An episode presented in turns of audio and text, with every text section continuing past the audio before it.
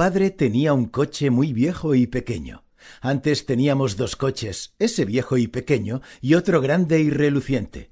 Madre se fue un día en el grande y reluciente y nunca volvimos a ver a ninguno de los dos.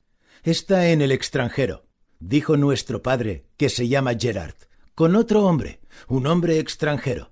Nosotros éramos lo suficientemente mayores para mantener la boca cerrada, pero Gerson, que todavía no lo era, preguntó ¿Por qué?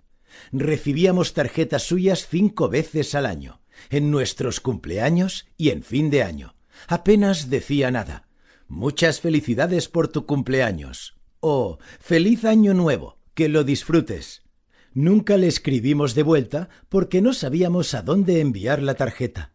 ¿Por qué no lo sabemos? Preguntó Gerson. Gerard respondió que nunca nos había dado su nueva dirección. En la primera tarjeta y en todas las que siguieron había un sello italiano. El extranjero era Italia y el hombre extranjero un italiano.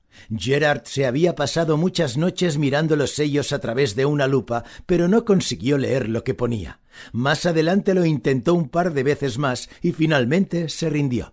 Lo hace adrede, aseguró. Siempre es ilegible.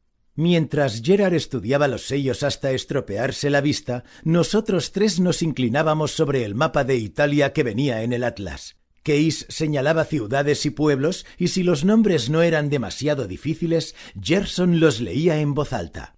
¿Está ahí? preguntaba después de Milán. ¿Vive en Roma? preguntaba después de Roma. Ahí, entonces, después de Nápoles.